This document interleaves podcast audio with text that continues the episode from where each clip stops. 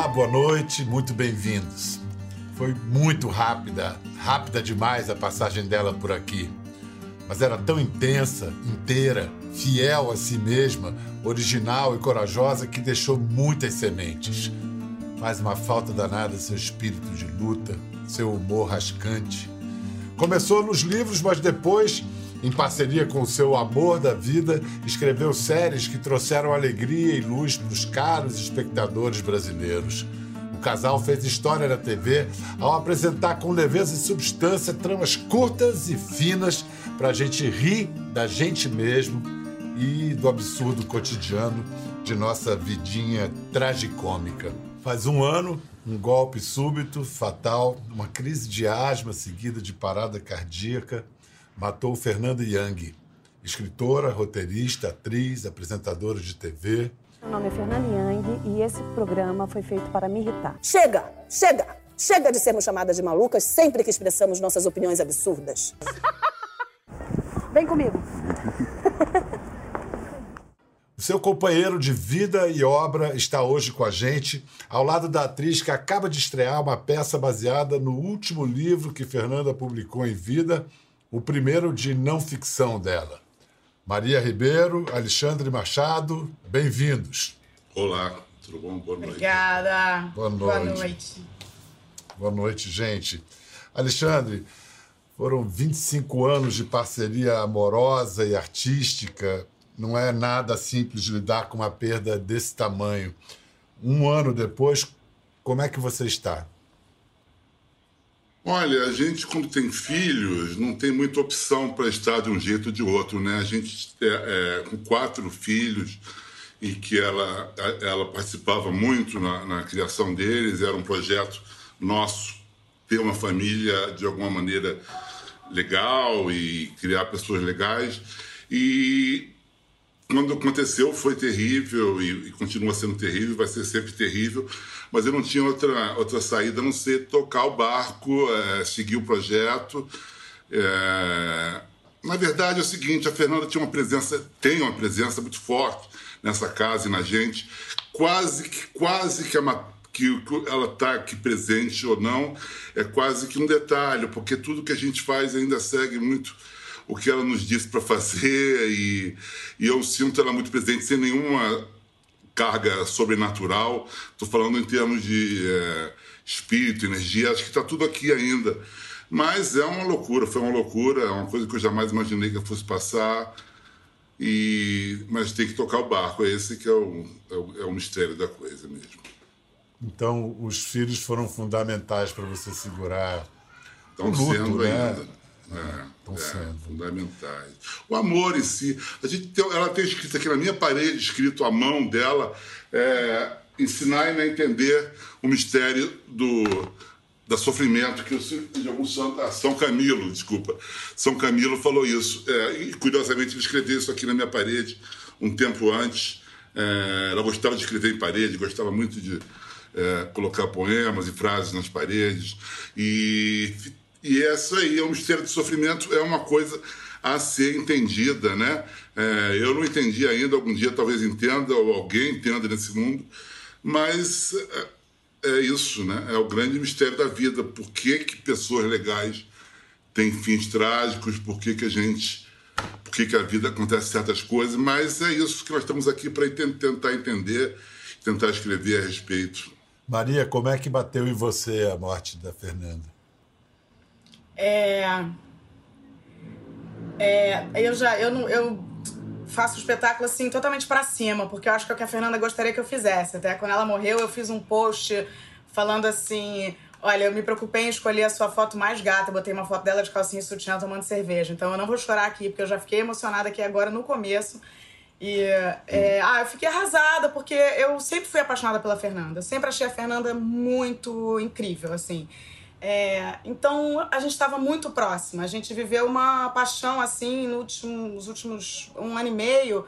A gente se falava muito e então eu fiquei eu fiquei arrasada, realmente assim. Eu tinha eu tinha eu tinha gravação do Desalma, pedi liberação, liguei para o Manguinha, falei por favor me libera, eu preciso ir para São Paulo, é, dar um beijo no Alexandre, dar um beijo nas meninas e e me despedi dela. Mas eu eu eu gosto de falar dela assim. Até, eu gosto até de falar mal dela, porque eu não quero que ela. Ela é muito grande, sabe? Eu não, eu não, não quero ficar chorando, não. É uma mulher imensa, para sempre. Vocês têm três filhas e um filho. Três meninas Exatamente. Duas gêmeas, que é a Cecília e a Estela, as duas com 19, e dois agora, e a Catarina e o John, com, casualmente com 11, os dois também. Vocês têm, vocês têm falado muito sobre a Fernanda diariamente até hoje? Olha, não, é, sim. É, o John, menor, ainda tem um, ele resiste um pouco a, a pensar na coisa, e eu entendo perfeitamente. É, um, é uma idade muito complicada, é, mas a gente aqui é uma casa alegre, não é uma casa que. Então a gente conversa muito, brinca muito, vê muita coisa junto. O quarto, quarto dela, que era todo cheio de desenhos, de, de cacarecada dela, é, virou meio que um, um, um living da família, a família se encontra lá. E a gente fala, eu não consigo, é, é, foi a primeira vez que eu estou conseguindo ver, inclusive, cenas dela, foi aqui no seu programa. Eu não consigo, não consigo ainda chegar e ver uma cena dela falando. Ainda é uma, uma ferida muito, acho que nunca vai fechar. Mas é, tem que, é, a gente tenta, é, por exemplo, as meninas viram a peça com a com a, com a Maria, o John já não quis ver, saiu fugindo, chorando. É ainda Você um assunto viu? muito dolorido. Vi, claro. Você, vi, claro. você vi viu. E vez. aí? E, e para você, como foi? Foi ótimo, assim. É, como talvez eu não achasse que fosse, foi meio que catártico. Eu chorei, obviamente. E a Maria, algumas vezes, me lembrou muito a Fernanda. É, mas a, a sensação maior era de felicidade de ver coisas que ela falava e queria que as pessoas escutassem sendo faladas agora. É, essa era a sensação que me, que me, que me agradou. Eu lembro de coisas que ela falava, estão ali e estão sendo ouvidas ainda na voz da Maria. É uma coisa emocionante, porque eu acho que ela ficaria, seguramente está muito feliz com isso também. Montar em teatro o último livro dela, o primeiro de não ficção dela, é um gesto de resposta, assim, à perda? Ah, eu acho que é, fazer um, uma coisa que eu ia fazer com a Fernanda e, e, que eu tô tendo que fazer sem a Fernanda. Em 2020, né, assim, sem plateia, Bial, assim, eu, eu, eu brinco que é o meu, é o meu Hey Jude, sabe? Eu vi Narciso em férias e eu fico cantando Hey Jude o dia inteiro, assim, porque é tipo assim, um grito de, de guerra contra 2020, ou um grito de amor contra 2020.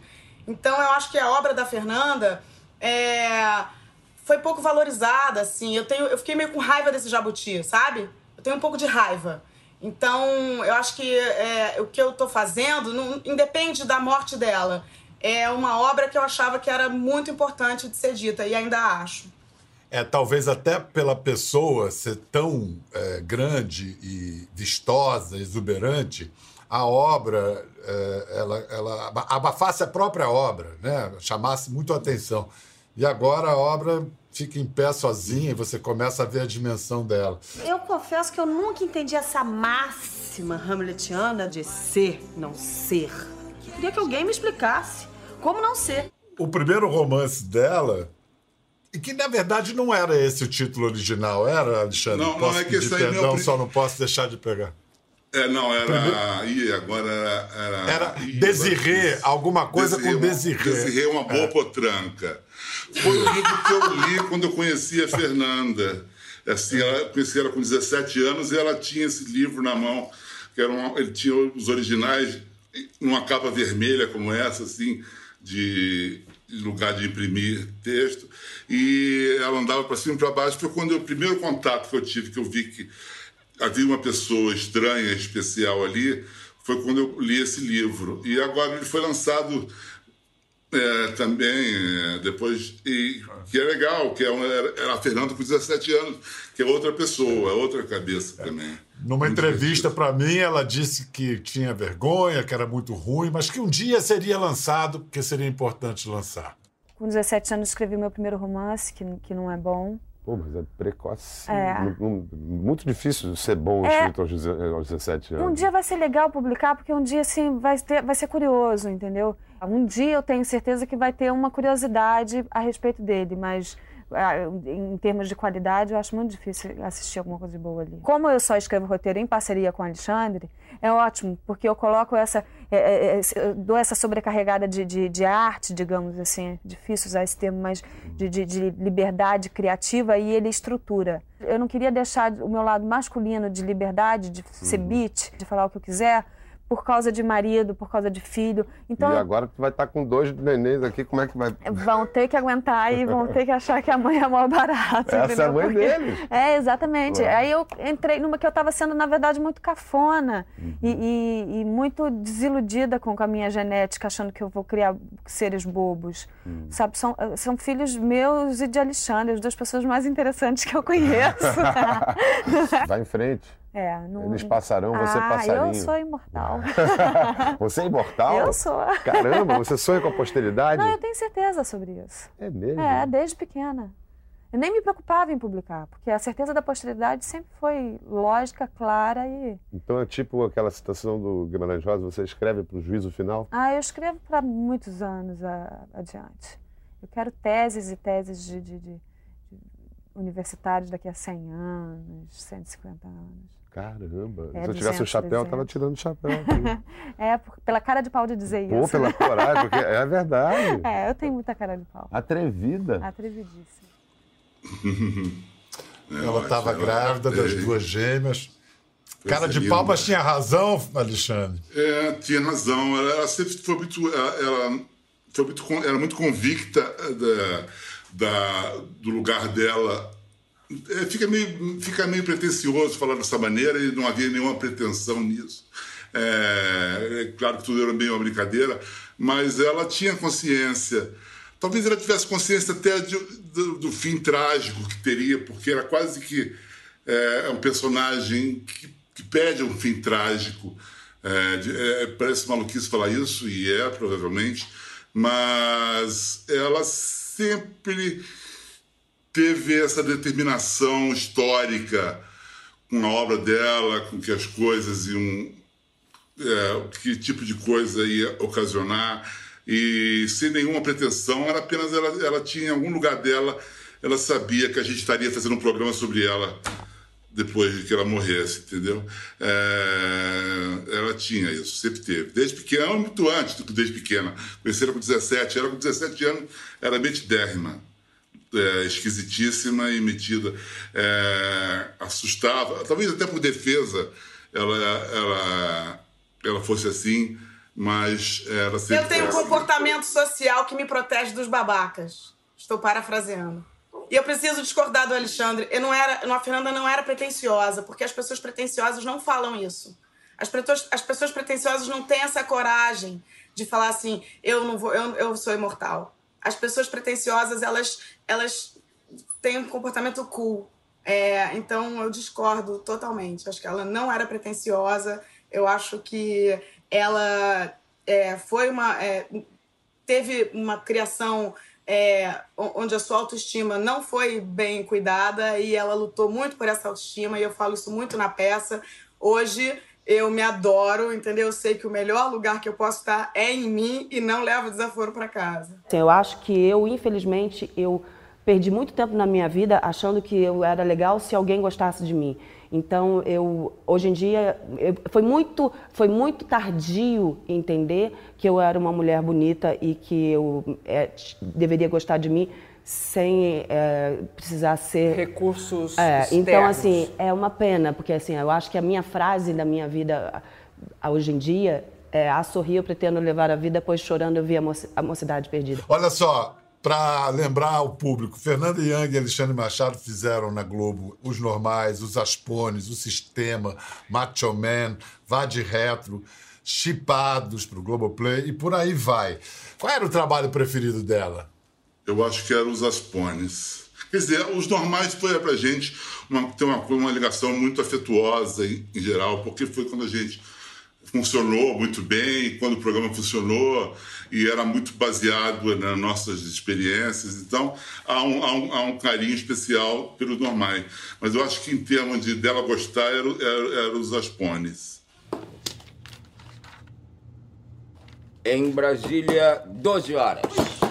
Voto no italiano, que hoje é sexta, dia de quebrar dieta, hein? Eu voto no rodízio, que eu estou afim de sangue, hein? E eu voto pra quem pagar pra mim, que meus tickets acabaram. Conceda. Gente, e o Teles? Thales. Nós convidamos ele pra almoçar com a gente, legal, ou nós simplesmente saímos? Simplesmente saímos. Almoço com o chefe é a zena certa. Maria, e, e você? Do que, que você mais gosta da produção dessa dupla aí? Ah, eu, eu adoro os normais, mas eu, eu sou louca com o sistema. Eu acho o sistema genial. Vai de reto também. É uma coisa que a Fernanda não gostava tanto e que eu amava, mas acho que o sistema é uma coisa que eu amava. O senhor está satisfeito com o seu serviço? Uhum, estou satisfeitíssimo. Não estaria interessado em. Não, eu não estaria. Mesmo que fosse gratuito? Fosse o quê? Gratuito. Minha querida, você está cometendo um vício de linguagem terrível chamado barbarismo, ok? Não existe gratuito, e sim gratuito. Certo, mas não obstante. Aí, outro isso... péssimo vício de linguagem, o pleonasmo. Mais e não obstante significam exatamente a mesma coisa. Ou você usa o mais ou usa o não obstante. E já fazem dois anos que. Mais um vício de linguagem, o solecismo. Certo é faz dois anos. Ok? A senhora é uma viciada e está tendo uma overdose. A senhora é uma ignorante que não sabe nem falar. Eu tenho pena de você.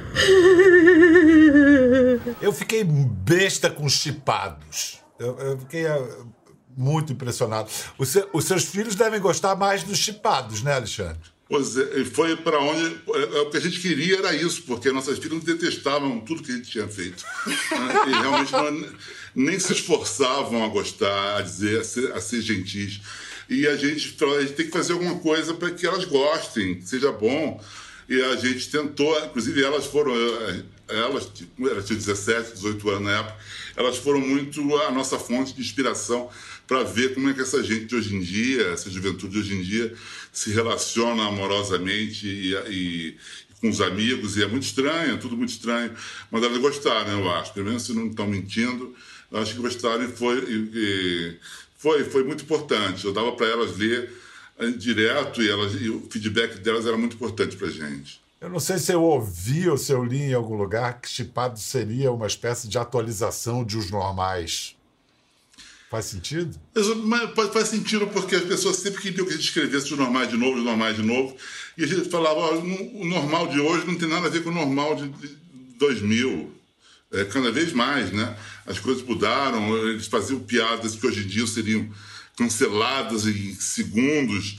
É, é, eles eram muito livres e havia um otimismo nos anos 2000 em que é, passava na, na, relação dos dois um certo otimismo com a vida de que as coisas iam dar certo, que eu acho que hoje não tem mais. Eu acho que os chipados reflete isso. As pessoas, os jovens hoje em dia não têm aquele otimismo com relação ao futuro, não tem é, é, é um pessimismo meio conformado. É, mas, mas, eles continuam sendo a força do mundo. Eu acho que os normais mostrou que todas as pessoas normais eram malucas. Eu acho que Chipado mostrou que todas as pessoas malucas são normais. É, e fechando meio que um ciclo. Síndrome de striptease. Hã? As pessoas falam que quando a mulher bebe muito assim, ela chega com um negócio de mania de síndrome de striptease. Nossa, foi a coisa mais machista que eu já vi na minha vida. Foi a Suzette que falou, não foi? Ah, você acha que a Suzette não pode ser machista? São as mães machistas que criam vocês, filhos machistas. Não sou, eu não sou filho machista. Ah, não. Acabou de falar sobre síndrome de striptease. Eu não falei sobre síndrome de striptease porque você ficou dançando lá e querendo tirar a roupa. Eu não queria tirar minha roupa. Eu queria tirar meu sutiã que é o símbolo da luta feminista. Você fica achando que o homem fica irritado quando a mulher bota o peito pra fora. O homem se amarra quando a mulher bota o peito pra fora. É, mas odeia a mulher que coloca o peito de fora quando ela tem vontade. Não sabia que você era feminista, não. Até os 23 anos, meu sovaco era completamente cabeludo. O que, que tem a ver sovaco cabeludo com feminista? É o ícone da igualdade de gênero. Porque que o homem pode ter um sovaco cabeludo e a mulher não pode. Pra mim pode, pra mim pode ter sovaco cabeludo, pode ter o que quiser cabeludo. Você sabe bem disso. Que... Como assim eu sei? Você tá me chamando de cabeluda, é isso? Por que, que as mulheres sempre acham que estão sendo chamadas de alguma coisa? É algum tipo de complexo isso? Você tá me chamando de complexada? Gênios, né? Dois gênios. Maria, quando. É, como é que você falou? Agora eu não tenho mais a Fernanda, mas eu vou montar sozinha, eu mesmo. Como é que você chegou a essa decisão? Eu acho que a gente, é, quando a gente gosta muito de alguém, a gente quer estar perto de, da, da, forma que, que for, né? Assim, a Fernanda deixou uma obra eu fico ouvindo os áudios da Fernanda, das nossas conversas de WhatsApp, eu fico vendo o Instagram da Fernanda, que eu acho uma, é uma obra maravilhosa. de um Instagram é um negócio que fica, né? E, e tem, ela fala coisas incríveis. É, então, eu acho que eu fazer, fazer uma peça onde eu faço ela. É, e eu fiquei muito próxima das meninas é, e do Alexandre. E eles estão ferrados, porque nunca mais eu vou largar eles, acabou, é um negócio que eles já sabem, eles vão ter que lidar com isso. Então, é, eu tô me sentindo muito perto dela, como, como talvez eu nunca tenha estado, entendeu? Então, para mim é incrível. Você não precisa gostar de mim para me enxergar. Mas precisa me enxergar para não gostar de mim. A, a, a Fernanda nunca, é, nunca evitou polêmica. É, ao contrário. Maria, você sempre foi fã dela ou você já implicou muito com coisas que ela disse?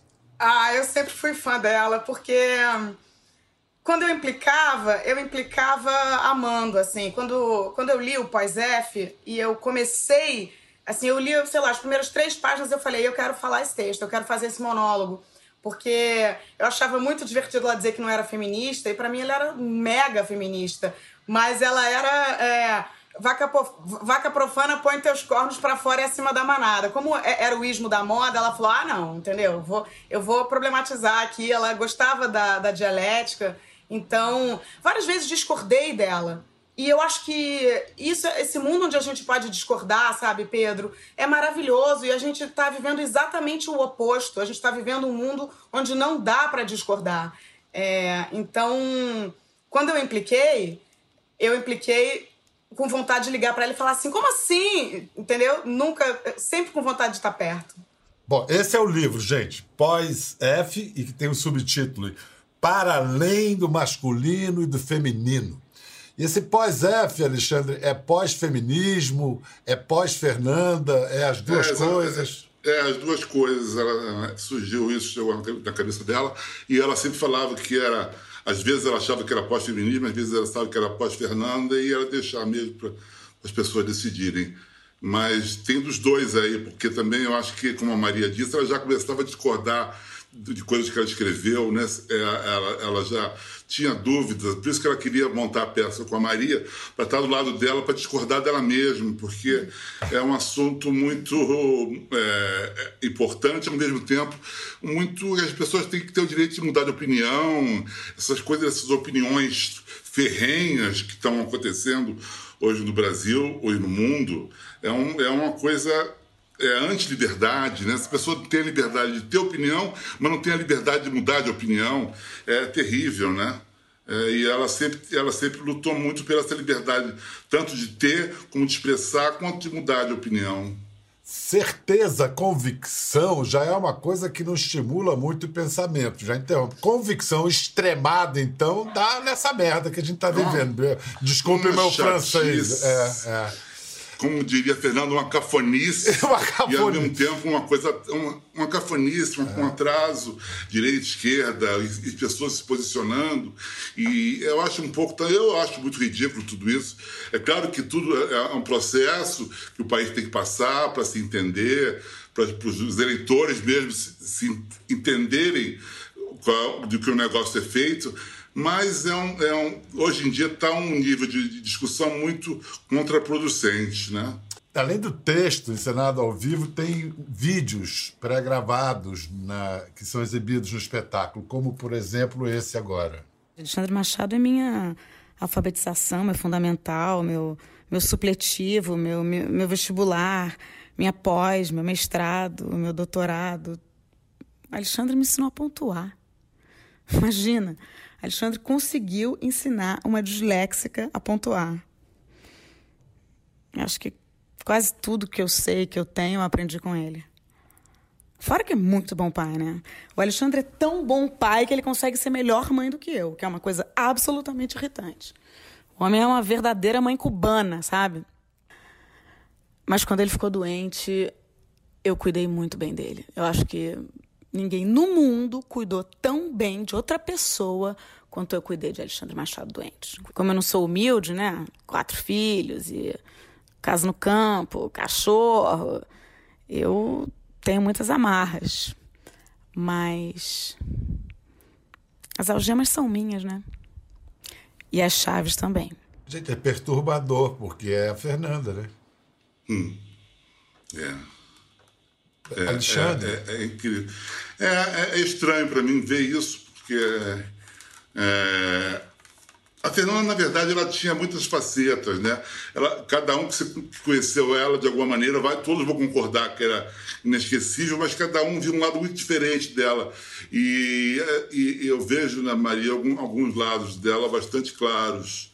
Não todos, mas que os todos seria impossível. Você, Maria, você como atriz, vendo essa personagem, Fernanda, nesse momento, que facetas você identifica dessas que o Alexandre apontou? Ah, eu acho que, modéstia à parte, eu sou corajosa também, sabe, Pedro? É, muitas vezes me arrependo das coisas que eu falo.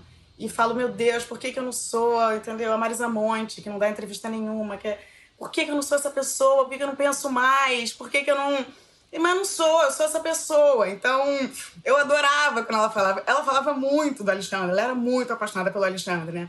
E ela falava muito mal do Alexandre. E eu achava isso muito uhum. maravilhoso. Ela falava assim, ai, que me irrita muito, porque não sei o quê, eu fiquei cuidando dele. Ai, porque sabe que eu cuido muito bem, né? Então eu sou uma gênia. Só que, pelo amor de Deus, o homem não se cuida, o homem não vai no médico, coisa irritante, aí tem que cuidar. então, assim, eu achava. É, ela falava muito mal de si, assim, ela ria dela mesma. Então. E eu escrevi uma vez, quando a Fernanda morreu, eu escrevi um texto pro Globo que eu falava: o Brasil não está preparado para alguém que quer fazer selfie de batom vermelho ou posar nua e, e, e ir para flip, sabe, Pedro? É, então, enfim, já mudei de assunto, né? Mas eu queria falar isso, eu estava esperando um momento, ver, sabe? Conseguiu. Posar para Playboy, né? Posar pra Playboy. É, é tipo, coelhinha. entendeu? É escritora, posar pra Playboy, tipo, como assim, né? Ela, ela subvertia tudo. Eu vou, assim, dar um tapa na cara daqueles que realmente é, me negaram, me rejeitaram, ao, aos tais que não admitiram uma freak, que não admitiram ter uma mulher em comum do lado. E feliz o mundo que tem mulheres nuas e não mulheres com burca. Tem uma declaração sua que eu adoro, adoro, adoro, adoro, e vou ler aqui que é o seguinte: a bunda virou algo sólido, visível, tangível. Estamos na fase da entronização oficial. É possível que daqui a pouco se canse da intensidade do lançamento do produto. Você acha que a bunda, depois de toda essa banalização que nós vivemos, ela é capaz de ser aplacada? Algum momento a bunda não vai ser tão interessante? Irreversível. Irreversível, né? A bunda não tem volta. Te juro por Deus. Camiseta, hein? A bunda não tem volta. Olha só, Alexandre, você vocês escreviam em parceria. Como é que foi voltar a escrever sem ela? A gente escrevia em parceria, mas nunca escrevemos uma linha um do lado do outro, né? É, ela tinha hábitos diferentes do meu, ela, ela precisava de silêncio, escrevia de madrugada. Eu pode estar uma banda de música tocando que eu eu, eu saio escrevendo. E a gente, a gente era dupla nesse sentido. A gente criava a ideia junto, meio que distribuía, entendia mais ou menos para onde é que ia. E depois ela escrevia lá no canto dela, escrevia no meu canto. É, e depois eu juntava porque eu era o mais matemático da coisa, do roteiro, né? É, mas, assim, eu, eu não sinto muito que está escrevendo sem ela, não. Eu, se for tecnicamente falando, eu acho que o crédito devia continuar sendo Alexandre Machado e Fernando Young, porque eu me sinto muito escrevendo junto com ela. Eu acho que ficou muito tempo junto, era muito ligado, é uma coisa que passou os limites entre a vida pessoal e a vida profissional se misturavam muito. E eu acho que eu não consigo mais escrever sem ela, mesmo ela não estando aqui. Ah, então, acho que eu realmente não sinto, não sinto uma falta disso, não. Isso eu continuo, os motores continuam iguais. Ela falava uma coisa muito que eu, eu nunca entendi direito. Deve ter falado para Maria que eu, eu e ela eram a mesma pessoa. Ela falava isso, eu nunca entendi porque não existia duas pessoas mais diferentes, assim, visualmente, ou em termos de, de é, existência. Mas hoje em dia eu começo a desconfiar que ela tinha razão.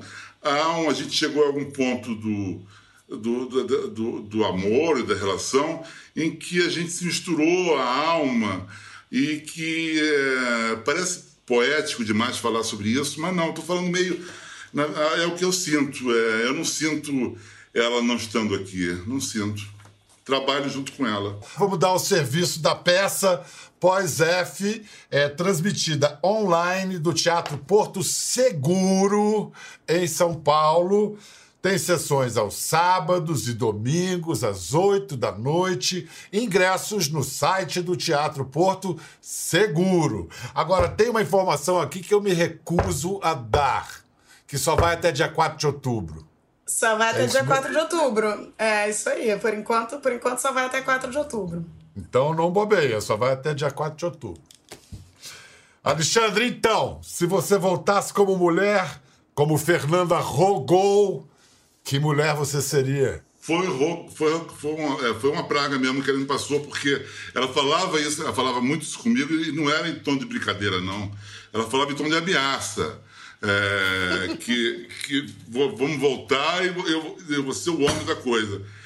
Eu não sei se eu seria uma boa mulher ou eu serei, mas se for para encontrar com a Fernanda, vale a pena o, o risco. É, ela tinha. E, e ela falava isso nas horas que ela achava que eu não compreendia exatamente qual era a dificuldade de ser mulher no mundo. É, e provavelmente eu não entendo mesmo. Talvez eu precise passar por um, um intensivão na, no próximo encarnação para poder entender a coisa melhor. Eu, eu não sei se é, ne- é- é nesse livro, Pós F, a, a epígrafe é de Virginia Woolf, que no Orlando descreve a transa deles sempre quando um duvida do outro. Mas você é homem ou você é mulher? Você é mulher? Aí eles transam para tirar a prova, o que é uma beleza e que você acaba de, de dizer de outro modo. Obrigado, Maria. Obrigado, Alê. Muito obrigado, mesmo. viu? Obrigado a você. Momentos legais. Olha, de Os Normais a Chipados, a maior parte da obra, essa dupla Alexandre Machado e Fernando Yang, você pode assistir no, Go- no Globoplay. Aproveite. Até a próxima. Quer ver as fotos e vídeos que comentamos aqui? Entre no Globoplay, busque a página do Conversa e assista o programa na íntegra. Até a próxima.